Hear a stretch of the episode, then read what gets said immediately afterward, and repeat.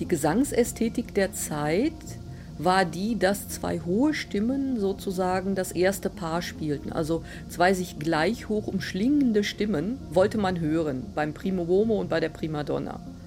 Und gleichzeitig gab es eben dieses Angebot der Kastraten. Also das heißt, diese Sänger, die da waren, haben Einfluss genommen auf das, was komponiert wurde. Und andererseits, das, was komponiert worden ist, hat natürlich einen Einfluss auf die Produktion dieser Sänger genommen. Kosmos Musik. Ein Wissenspodcast von BR running.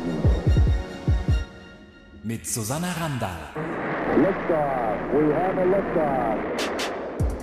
Hallo, ich bin Susanna Randall. Ich bin Astrophysikerin und möchte die erste deutsche Frau im Weltall werden. Außerdem liebe ich Musik. In meiner Freizeit singe ich im Chor und spiele Klavier. Meine persönliche Stimmlage ist der Sopran 2. Die Männer in unserem Chor singen allerdings in etwas tieferer Lage, also als Tenor oder als Bass. In dieser Podcast-Folge geht es allerdings um Männerstimmen, die extrem hoch sind. Wir sprechen über Kastraten. Jahrhundertelang haben sie ihr Publikum verzaubert mit ihrer engelsgleichen Knabenstimme. Warum waren hohe Männerstimmen eigentlich damals so gefragt? Wie war es, als Kastrat zu leben? Und welche medizinischen Folgen hatte die Kastration für die Sänger? Das wollen wir heute klären. Ich habe dazu eine Expertin eingeladen, Dr. Corinna Herr. Sie ist Professorin für Musikwissenschaft an der Universität Koblenz-Landau. Sie forscht zur Ästhetik der Singstimme und hat ein Buch geschrieben über Kastraten. Es heißt Gesang gegen die Ordnung der Natur, Kastraten und Falsettisten in der Musikgeschichte. Kosmos Musik. Hallo Corinna. Hallo Susanna, grüß dich. Ich habe mir tatsächlich in Vorbereitung auf dieses Gespräch auch gestern den Film Farinelli angeschaut. Ähm, das ist wahrscheinlich der berühmteste Film über Kastraten. Farinelli war im 18. Jahrhundert berühmt. Und du beschäftigst dich aber schon wissenschaftlich sehr lange mit diesem Thema. Was fasziniert dich persönlich denn daran? Stimmen haben mich schon immer fasziniert. Ob das jetzt hohe oder tiefe oder mittlere Stimmen sind, aber wirklich auch Stimmen in der Oper. Das war schon immer mein Ideal. Ich habe halt selber natürlich auch eine Gesangsausbildung und insofern versuche ich halt von allen Seiten auf dieses Phänomen zu gucken. Kastratenstimmen sind eben nochmal was ganz Besonderes. Wir können die ja nicht mehr hören. Wir wissen aber auch aus Berichten, wie toll die gewesen sein sollen. Es ist also eigentlich ein Mythos und Mythen sind ja immer spannend. Also das war das eine. Das andere ist, ich habe natürlich gelogen. Es gibt ja einen Kastraten, den wir hören können, aber die Aufnahmen sind sehr schlecht und insofern ist das garantiert nicht das ganze tolle Bild, was wir von diesen wunderbaren Sängern und armen Menschen tatsächlich haben können. Du hast ja gesagt, du hast dir den Film Farinelli mhm. angeschaut äh, von äh, Gérard Corbiot. Den habe ich auch mit untersucht. Das ist natürlich nicht das ganze Bild, weil er natürlich auch in eine bestimmte Richtung interpretiert. Aber es ist schon ein relativ genaues Bild. Ich zeige wahnsinnig gerne im Seminar die Szene, wo die Frauen alle in Ohnmacht fallen, weil der ähm, ja. Farinelli so einen tollen langen Ton singt.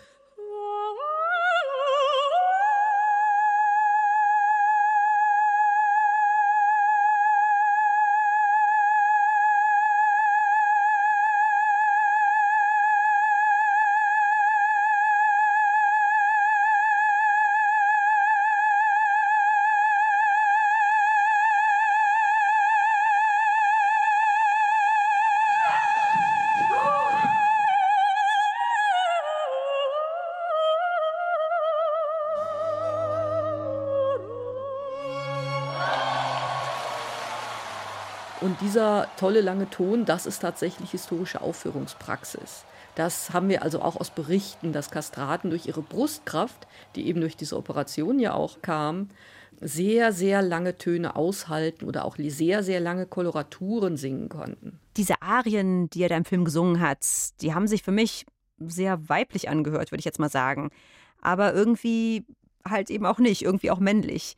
Also ich habe es wie einen Mix empfunden. Ha, Susanna, da bist du auf einem sehr guten Weg. Das Spannende an diesem Film ist nämlich tatsächlich auch, dass die Kastratenstimme von einer Frau und von einem Mann zusammenkommt.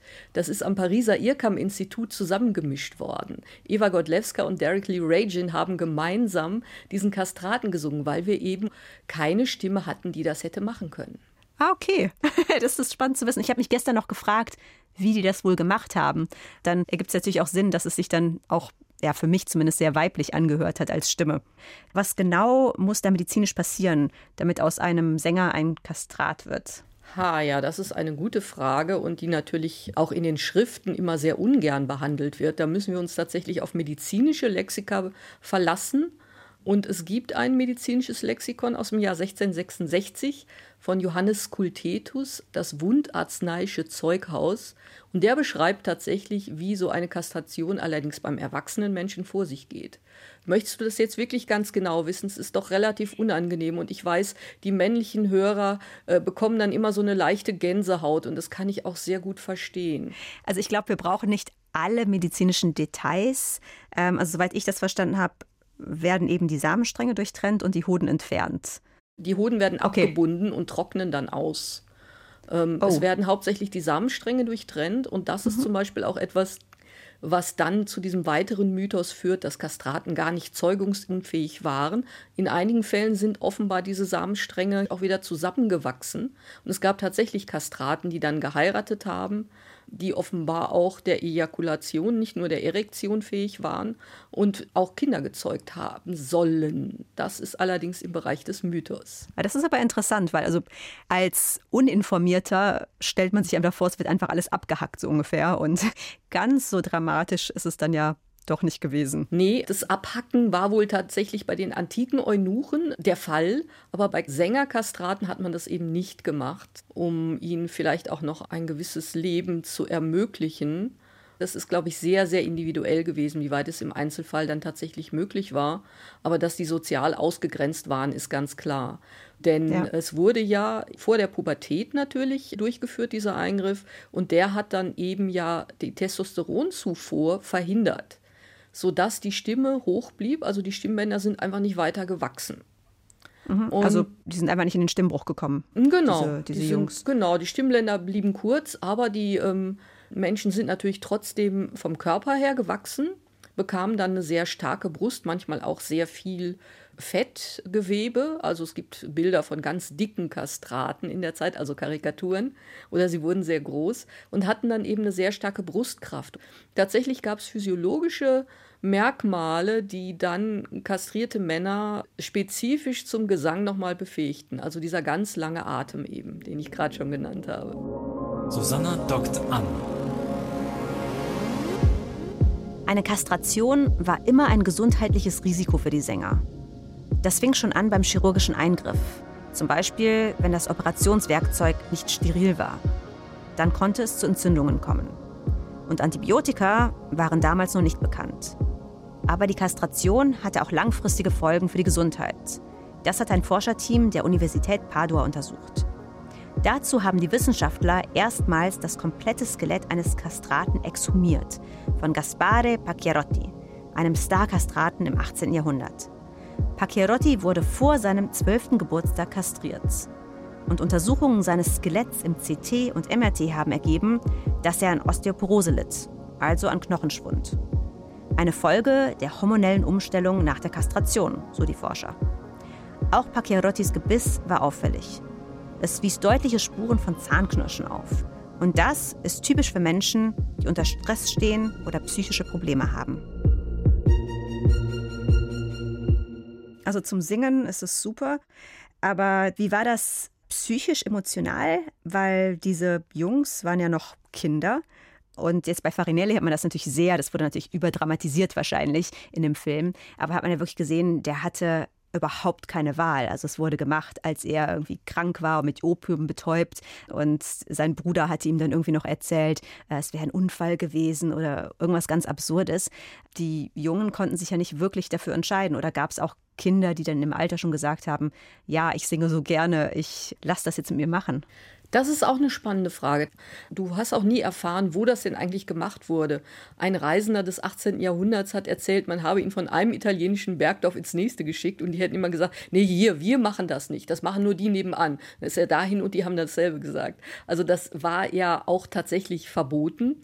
Insofern gab es da ähm, eine große Geheimhaltung drum. Inwieweit Kinder im Alter von acht bis zwölf Jahren wirklich da entscheidungsfähig waren, ist tatsächlich eine Frage. Nur müssen wir auch bedenken, dass es Kindheit, so wie wir das heute kennen, in dieser Zeit ja nicht gab. Die Kinder wurden als junge Erwachsene behandelt, mussten ihren Lebensunterhalt verdienen, ja, auch kleinere Kinder. Und tatsächlich war ja die Hoffnung auf den Ruhm als gut bezahlter Sänger etwas, was dann die ganze Familie letztlich mitgetragen hätte. Mhm. Also es kann schon sein, dass einige Kinder das Opfer dann auch gebracht haben, auch freiwillig. Mhm.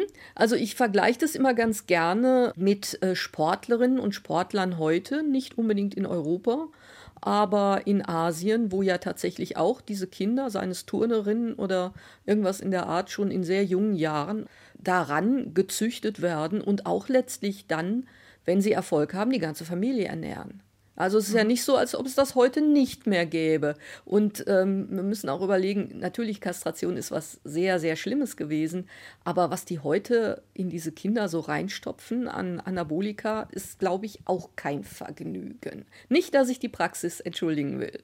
Du ja. fragtest ja aber auch danach, ob man irgendwas weiß darüber, ob die das hinterher bedauert haben. Es gibt tatsächlich Zeugnisse, unter anderem von Filippo Ballatri, der hat übrigens für den Zaren in Russland gesungen. Da gibt es ein tolles Buch von Christine Wunicke, Die Nachtigall des Zaren. Und der hat umfangreiche autobiografische Zeugnisse hinterlassen. Und er schreibt eben auch, dass er das extrem als problematisch empfunden hat. Also eine sehr, sehr starke psychische Belastung. Das für ihn war vor allem die Zeugungsunfähigkeit. Denn für die Kirche war ja Heirat etwas zur Zeugung von Kindern. Und da die Kastraten das offiziell nicht konnten, durften sie auch nicht heiraten. Und äh, es war ja schon eine soziale, extrem starke Ausgrenzung. Also diese Dichotomie, die du auch in dem Film von Corpio gesehen hast, das hat er sehr gut gemacht. Einmal eine soziale Ausgrenzung im Persönlichen, aber dann das Feiern, das Heroisieren, die Übermenschen auf der Bühne, also diese Dichotomie, die muss man erstmal aushalten. Ja, das war wirklich beeindruckend, aber auch im Verhältnis zu dem Bruder, also in dem persönlichen Verhältnis. Ähm, da ging es ja zum einen natürlich um die tolle Singstimme, aber zum anderen hat der Bruder ihn dann immer wieder abfällig Kastrat genannt. Aber die Kastration hatte ihren Höhepunkt in der Barockzeit. Warum ausgerechnet in der Barockzeit? Die Gesangsästhetik der Zeit war die, dass zwei hohe Stimmen sozusagen das erste Paar spielten. Also zwei sich gleich hoch umschlingende Stimmen wollte man hören beim Primo Uomo und bei der Primadonna. Und gleichzeitig gab es eben dieses Angebot der Kastraten. Also das heißt, diese Sänger, die da waren, haben Einfluss genommen auf das, was komponiert wurde. Und andererseits, das, was komponiert worden ist, hat natürlich einen Einfluss auf die Produktion dieser Sänger genommen. Also es war schon mhm. eine sehr starke Wechselwirkung, wobei wir eben nicht wissen, es tauchen erste Kastraten in der Neuzeit im 16. Jahrhundert in der Sixtinischen Kapelle auf, also im Chor der Sixtinischen Kapelle. Wir wissen nicht so ganz genau, wo die herkommen. Die werden zum Teil spanische Falsettisten genannt. Hier sozusagen nochmal äh, der Verweis, also es waren ja gar keine Kastraten. Ich habe eben schon mal Mythos gesagt, sie waren ja nur Falsettisten, die haben das mit der Technik gemacht und in Wirklichkeit waren viele davon aber Kastraten. Es gab aber auch diese Falsettisten. Also das ist alles ein sehr, sehr schwieriges Thema. Silke Leopold hat mal geschrieben, dass die Oper sich nicht entwickelt hätte, wie sie es getan hat, ohne die Kastraten. Und das kann man, glaube ich, unterschreiben. Aber die Kastraten waren dann schon vorher da. Man weiß nur nicht genau, warum oder woher sie kamen. Das finde ich auch interessant. Ja, das ist richtig. Also Kastraten gab es im 16. Jahrhundert schon. Mitte des 16. Jahrhunderts können wir die auf jeden Fall nachweisen. Und die, naja, in Häkchen Geburt der Oper ist ja erst um 1600, vor allem ja mit Monteverdi.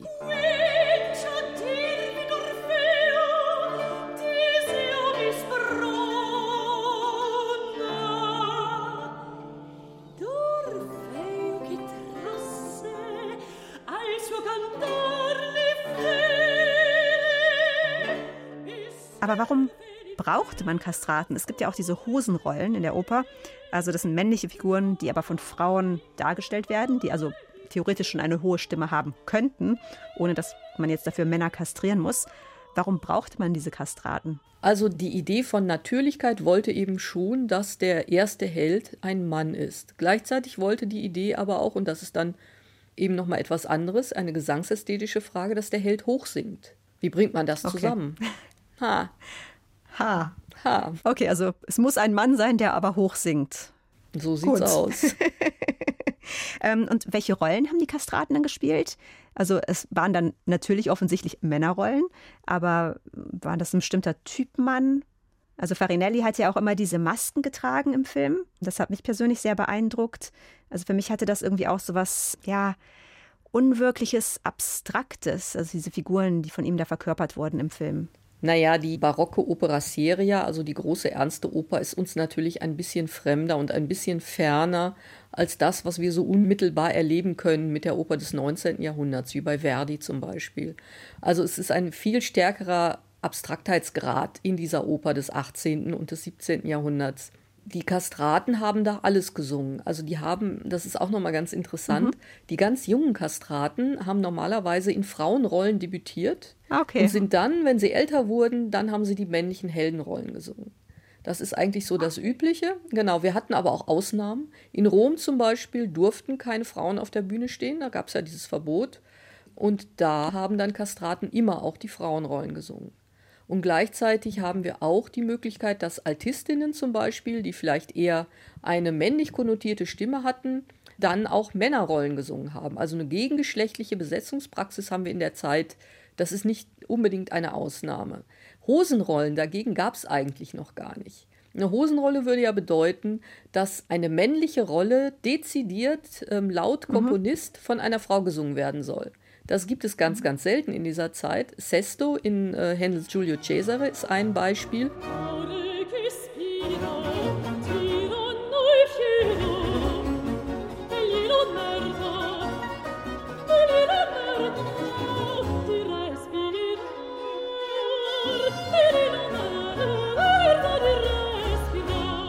Danach fällt mir eigentlich erst wieder Cherubino in Mozarts Nozze ein und das ist ja schon um die Zeit, in der Kastraten langsam von der Bühne verschwunden sind. Und warum sind die verschwunden dann von der Bühne? Also wurde dann einfach die Praxis als nicht mehr zeitgemäß angesehen oder gab es keinen Bedarf mehr? Mehrere Faktoren, würde ich sagen. Also mit Erscheinen der Kastraten ist diese Praxis kritisiert worden, aber man kann sicher sagen, dass im Laufe des 18. Jahrhunderts die Kritik stärker wurde und gerade auch mit dem aufkommenden Bürgertum die Opera Seria, in der die Kastraten vor allem gesungen haben, ist eine Ständeoper. Da geht es vor allem um hochstehende Personen. Das wurde auch irgendwann als nicht mehr zeitgemäß empfunden. Und äh, zuletzt eben die Gesangsästhetik. Die hat da auch nochmal eine starke Wendung genommen. Grob um 1800 kam die Idee auf, dass der Held tiefer zu singen habe als die Heldin. Ah, okay. Also der echte Cowboy war geboren. Na, ja, genau, sowas in der Art. Oder der echte Wilhelm Tell, denn äh, Gilbert Louis Dupré, ein französischer Tenor, hat 1837 in Rossinis Guillaume Tell auch ein Mythos, angeblich zum ersten Mal das hohe C mit der Bruststimme gesungen. Und so wurde sozusagen der männliche, starke Held Tenor geboren. Ja, spannend, weil also ja heutzutage würde ich sagen, für mich singt ein echter Mann, wenn man es jetzt mal so sieht, eher tief. Und da kommen wir auch schon zu einem anderen Thema, mit dem du dich sehr beschäftigt hast, mit den Gender Studies. Was genau heißt Gender Studies jetzt im Hinblick auf die Musik? Wir beschäftigen uns mit Frauenrollen, mit Männerrollen, mit der Untersuchung, was war eine Frau, was war ein Mann in der Musik, auf der Opernbühne. Wir beschäftigen uns aber auch mit der Frage, wie beispielsweise das Ideal des Komponisten aussieht, wenn es auf einmal eine Komponistin ist. Welche Arbeitsbedingungen hatten überhaupt Frauen? Welche Arbeitsmöglichkeiten hatten Frauen in dieser Zeit? Es ist eine Mischung aus Frauenforschung und Geschlechterforschung. Mhm. Natürlich das Verhältnis Frau-Mann eigentlich auf jeder Ebene der Kunst und der sozialen Realität in jedem Beruf, der mit Musik zu tun hat. Es gab ja auch eine Impresaria zum Beispiel im 18. Jahrhundert und es gab eben natürlich Sängerinnen, die aber auch sozial durchaus schon mal eine problematische Stellung haben konnten. Welche Stellung hatten denn die Sängerinnen jetzt auch im Vergleich zu den Kastraten? Mm, also auf der Bühne durchaus ebenfalls sehr angesehen, wobei wir aus Besetzungs- und Besoldungslisten wissen, dass die Kastraten immer das meiste Geld verdient haben. Also da gab es eine ganz klare Hierarchie. Erst kam der Kastrat, dann kam die Primadonna, dann kam der Librettist, der hat auch immer gut abkassiert. Der Komponist, der kam irgendwo ganz hinten. Also nicht so, wie wir es heute haben. Mhm. Gab es denn typisch männliche und typisch weibliche Rollen? Also wir haben schon gesagt, dass die Männerrolle dann immer die Heldenrolle war, auch wenn sie am Ende von einem Kastraten gesungen wurde, also sehr, sehr hoch war. Wie war denn die Frau? Wie war der Mann in der Oper? Da gibt es durchaus sehr unterschiedliche Konzeptionen. Und das hatte dann letztlich nichts damit zu tun, ob die Rolle von einer Frau oder von einem Mann besetzt wurde. Das muss man nochmal ganz klar sagen. Das sind einfach zwei ganz verschiedene Paar Schuhe. Die Handlungen der Opern der Zeit, die speisen sich ja aus dem Mythos zum Teil, äh, zum Teil auch aus Epen der frühen Neuzeit, also das befreite Jerusalem oder auch Ariostos Orlando Furioso waren total beliebte Quellen. Und da waren ja durchaus sehr, sehr unterschiedliche Typen und Charaktere dabei. Im 18. Jahrhundert hat sich dann die große ernste Oper, die Opera Seria, so ein bisschen ausgebildet, dass man ein erstes Paar hatte, die waren normalerweise positiv konnotiert. Und dann gab es ein zweites Paar, das war dann ein Intrigantenpaar. Wir haben aber auch spannende Figuren wie die Zauberin, darüber habe ich ja auch gearbeitet. Das waren dann durchaus starke Frauen, die aber auch durchaus primär ähm, negativ konnotiert waren. Ja, die starke Frau war meistens böse. Ja, böse Männer, mordende Weiber, die die armen Helden verführt haben, etc. Mhm. Genau. ja, manche Dinge ändern sich nie. Hm. Ich finde sehr, sehr interessant dieses, es gab Frauenrollen, Männerrollen, aber von wem sie dann gespielt wurden, war nochmal was ganz anderes, hast du gesagt. Ist das vielleicht auch so ein bewusstes Brechen mit den Traditionen und den Geschlechterbildern? Nee, Susanna, der Bruch ist im 19. Jahrhundert, als wir auf einmal meinen, ein richtiger Mann muss auch eine Männerrolle spielen und eine richtige Frau, möglichst leidend, muss auch eine Frauenrolle spielen. Im 18. Jahrhundert haben wir ja wenigstens noch diese starken Frauen. Haben wir im 19. Jahrhundert ja fast gar nicht mehr auf der Opernbühne. Also da kommt tatsächlich das, was äh, Karin Hausen mal Polarisierung der Geschlechtscharaktere genannt hat, dass eben wirklich diese Dichotomie zwischen Mann und Frau ganz klar in allen Bereichen des Lebens und der Kunst zum Tragen kommt. Das ist das 19. Jahrhundert. Auch, dass der Mann Tiefen singen soll. Susanna, es tut mir leid, dir das sagen zu müssen. Das ist ein Erbe des 19. Jahrhunderts.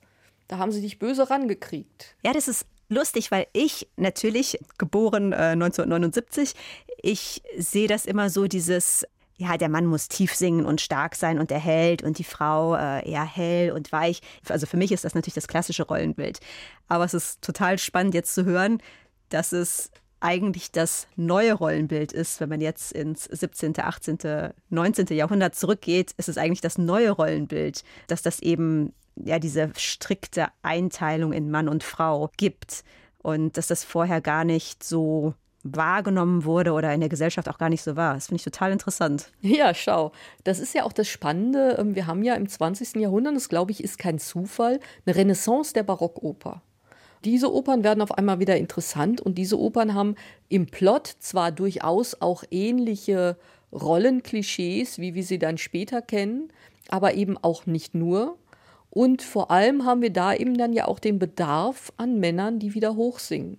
Also insofern die Öffnung, die wir auch durch den Feminismus im 20. Jahrhundert haben, die spiegelt sich dann auch in der Musik irgendwo wieder, wenn man so will, damit, dass die Barockoper auf unsere Bühne zurückgekehrt ist. Und jetzt in den letzten Jahren ist es ja auch immer wieder aufgekommen, dieses Brechen mit den traditionellen Rollenbildern in Anführungszeichen. Zum Beispiel durch Künstler wie David Bowie oder Michael Jackson, die sich sehr androgyn inszeniert haben. Also es ist jetzt oft nicht klar, ist es jetzt ein Mann, ist es eine Frau. Gerade David Bowie zieht sich dann manchmal auch sehr weiblich an. Oder zum Beispiel auch Queen, Freddie Mercury. I want to break free.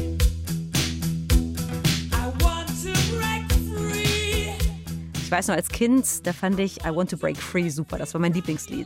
Da sind eben im Video diese vier Jungs von Queen, die sind in Frauenklamotten unterwegs und tun dann auch das, was man sich so vorstellt, was eine Hausfrau in den 50er Jahren macht. Also die rennen da mit dem Staubsauger durch die Gegend und moppen und so weiter. Also ich finde es total spannend, dass diese Frage nach männlichen und weiblichen Rollenbildern in der Kunst und gerade auch eben in der Musik anscheinend immer und immer wieder ein Thema ist und ja, es wahrscheinlich auch in Zukunft sein wird.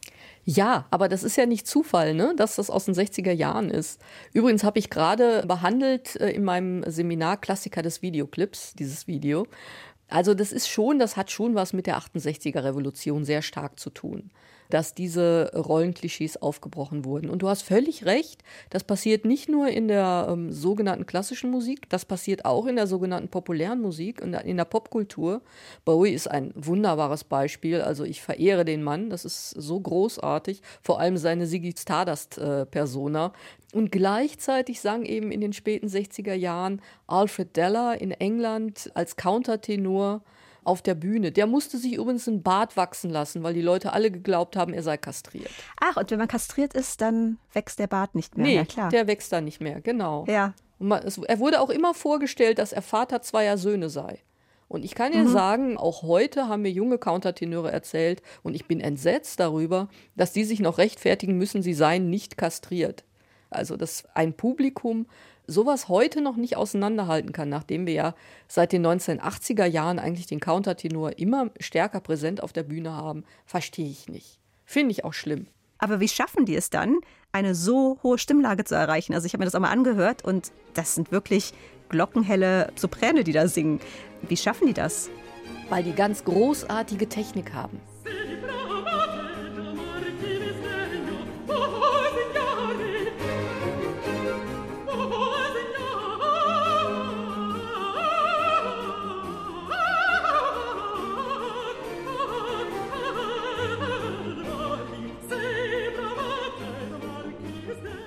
Das ist äh, eine reine Frage der Technik, Falsettstimme zu erreichen.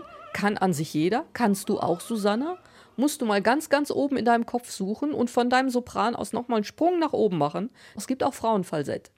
Dann kommst du da auch hin. Wir haben sowohl Tenöre, die das erreichen, indem sie vor allem die oberen Bereiche stark ausweiten. Wir haben aber auch noch öfter Bassisten, die Falsetttechnik anwenden. Und das sind dann die richtig hohen Soprane, die dabei rauskommen. Also es könnte theoretisch jeder lernen. Also jeder Mann könnte jetzt auch so hoch singen, wenn er sich nur genug damit beschäftigt und es trainiert. Genau, das ist eine Technikfrage. Natürlich ist es genauso wie bei anderen Gelegenheiten auch. Mancher hat eine natürliche Affinität und wird es besser können, aber das gespannte Falsett kann an sich jeder lernen, ja. Aber ist es bei diesen Countertenören dann auch meistens so, dass die eben aus dem Knabenchor dann kommen, also das Singen schon haben und sich dann mit dem Stimmbruch umorientieren sozusagen? Die Entdeckung des Falsetts bei vielen Sängern, mit denen ich gesprochen habe, ist tatsächlich erst im Erwachsenenalter passiert. Die haben also eine ganz normale Mutation durchgemacht. Die Stimme wurde zum Tenor oder zum Bass vom Knabensopran oder vom Knabenalt aus. Und irgendwann haben sie entdeckt, dass sie aber auch so eine Technik haben. Jochen Kowalski, mit dem ich vor zwei Jahren noch in Salzburg auf dem Podium gesessen habe bei einem Gespräch, hat auch erzählt, dass es für ihn erstmal Zufall war. Also er hat irgendwie ähm, spaßeshalber mal Falsett gesungen und dann hörte ihn jemand und sagte, hör mal, das ist gut, mach das weiter. Und dann hat er es weitergemacht und dann wurde er einer der ersten großen Countertenöre, der auch mit diesem ganzen Umbruch bewirkt hat. Okay. Und kam das jetzt in den letzten 10, 20 Jahren verstärkt? Also jetzt auch mit diesem Infragestellen der Gender-Klischees, der, ich sage immer, traditionellen Rollenbilder. Äh, du weißt, was ich meine. Kam das jetzt vermehrt dazu, dass eben auch Männer sagen, ha, ich möchte mich selber ausprobieren, ich möchte auch in unterschiedlichen Stimmlagen singen? War das jetzt in den letzten 100 Jahren immer schon so, dass da viel auch im Countertenor-Bereich gesungen wurde? Nein, das ist genau richtig, was du sagst. Also tatsächlich die Countertenöre auf der Bühne auf der Bühne der Barockoper zunächst, aber auch auf der Bühne der zeitgenössischen Oper. Das kommt erst seit den 1980er Jahren ungefähr und hat sich dann nochmal wesentlich verstärkt um 2000. Mhm. Also Freddie Mercury war wahrscheinlich ja dann auch ein Countertenor, also weil der hat ja diese irre Bandbreite gehabt. Also von, von ganz tief bis ganz hoch sozusagen. Der konnte ja unglaublich hoch singen der hat dann wahrscheinlich auch einfach beide Techniken perfekt beherrscht. Dieses normale Singen und dann eben das Falsett. Genau. Also Countertenor ist ja sowieso eigentlich ein Unwort oder ein Wort, das die Sache nicht genau trifft. Der Begriff kommt halt aus England, wo es das schon immer gab. Die haben tatsächlich auch in den letzten Jahrhunderten immer Männer gehabt, die auch Altus gesungen haben. Aber bei uns ist das oder in Zentraleuropa und in den USA ist das erst tatsächlich so seit dem späten 20. Jahrhundert verstärkt. Und Falsett hat immer so einen etwas negativen Beigeschmack. Deswegen haben sie halt mhm. nicht Falsettisten gesagt. Die meisten nennen sich heute Countertenöre oder sie sagen einfach ihre Stimmlage. Und du hast völlig recht, Mercury oder auch Prince, den ich auch ganz großartig finde, die haben eine sehr gute Falsetttechnik und verwenden das zu ihrer eigentlichen oder zu ihrer anderen Stimme dazu. Ich versuche immer, was sagt man eigentlich, wenn man das nicht ausgrenzen will? Was ist dann da das andere? Ne? Das ist auch so eine Frage übrigens der Gender mhm. Studies. Das ist ja auch eine Hierarchie irgendwo. Ne? Die andere Stimme und die eine Stimme, die richtige Stimme, die falsche Stimme. In der frühen Neuzeit, im 16., 17. Jahrhundert, wurde die Falsettstimme Voce Finta, falsche Stimme genannt. Das wollte man überhaupt nicht hören. Ja, also ich habe mal ein Stimmtraining gemacht und da haben die halt gesagt, die echte Stimme, mit der man dann auch sprechen soll, ist eben die, wenn man jetzt einfach ganz entspannt so mm, macht. Das ist so die echte, natürliche Stimmlage. Ich finde es sehr, sehr interessant, dass ähm, ein Rebranding da eigentlich dann stattgefunden hat. Also eben vom Falsett. Und da muss ich auch sagen, das klingt für mich jetzt auch negativ, weil Falsett, das schwingt ja schon mit, Falso, falsch. Äh, und es ist interessant, dass da dann eben jetzt auch mit dem Umdenken, glaube ich, mit auch ähm, unserer Entwicklung zu mehr Toleranz, gerade zum Ausprobieren und zum ja, Verschieben von Genderrollen, Klischees, ähm, dass da auch dann dieses Rebranding stattgefunden hat, dass man das eben Countertenor nennt und eben nicht mehr falsch. Eine letzte Frage noch. Wir haben jetzt ganz viel über die Countertenöre gesprochen. Wie vergleichbar ist denn die Stimme der Countertenöre jetzt mit der Stimme früherer Kastraten? Das ist überhaupt nicht vergleichbar, tatsächlich. Es ist zwar die gleiche Stimmlage, aber es ist nicht die gleiche Stimme zumindest aus den Beschreibungen, die wir haben zeitgenössisch, muss es nochmal ein ganz anderer Klang gewesen sein. Und wir hören es tatsächlich auch beim letzten Kastraten, beim einzigen Kastraten, den wir in Tonaufnahmen haben. Wenn man mal von dieser ganz schlechten Stimmtechnik und von dieser problematischen Aufnahmetechnik und von allem absieht, was diese Aufnahmen sehr furchtbar macht, wenn man sich nur die Stimme anhört, dann hört man, es ist wirklich eine Zwischenstimme zwischen Mann und Frau.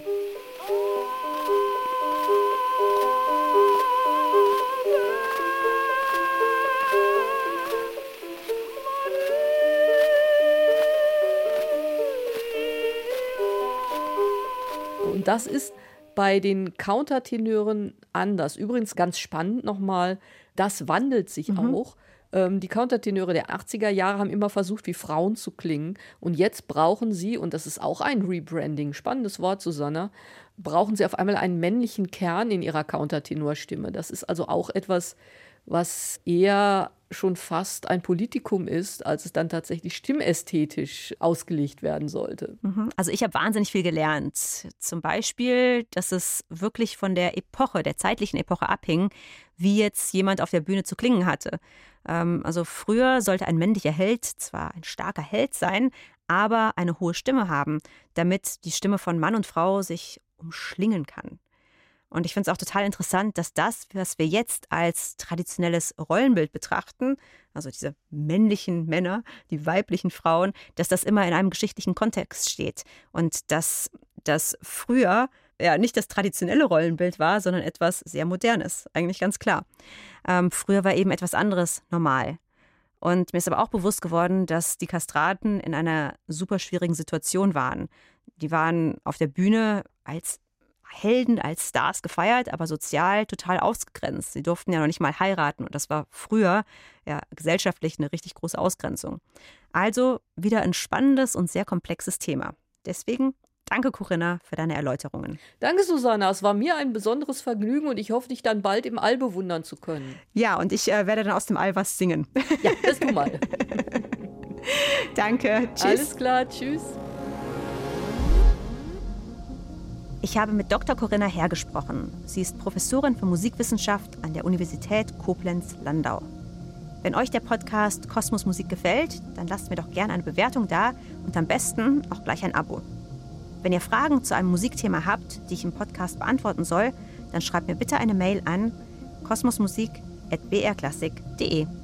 Und in der nächsten Folge geht es um das absolute Gehör. Stimmt es, dass es besonders häufig bei Musikern vorkommt? Und vor allem kann man das absolute Gehör trainieren? Das klären wir nächste Woche. Ich bin Susanna Randall und freue mich aufs nächste Mal. Macht's gut. Kosmos Musik von BR Classic ist eine Teamleistung. Recherche und Skript Antonia Morin. Produktion Gino Tanner. Sounddesign Frank Schwarz. Grafik Nadja Pfeiffer. Redaktion Thorsten Preuß, Stefanie Anglohr und Merit Forster.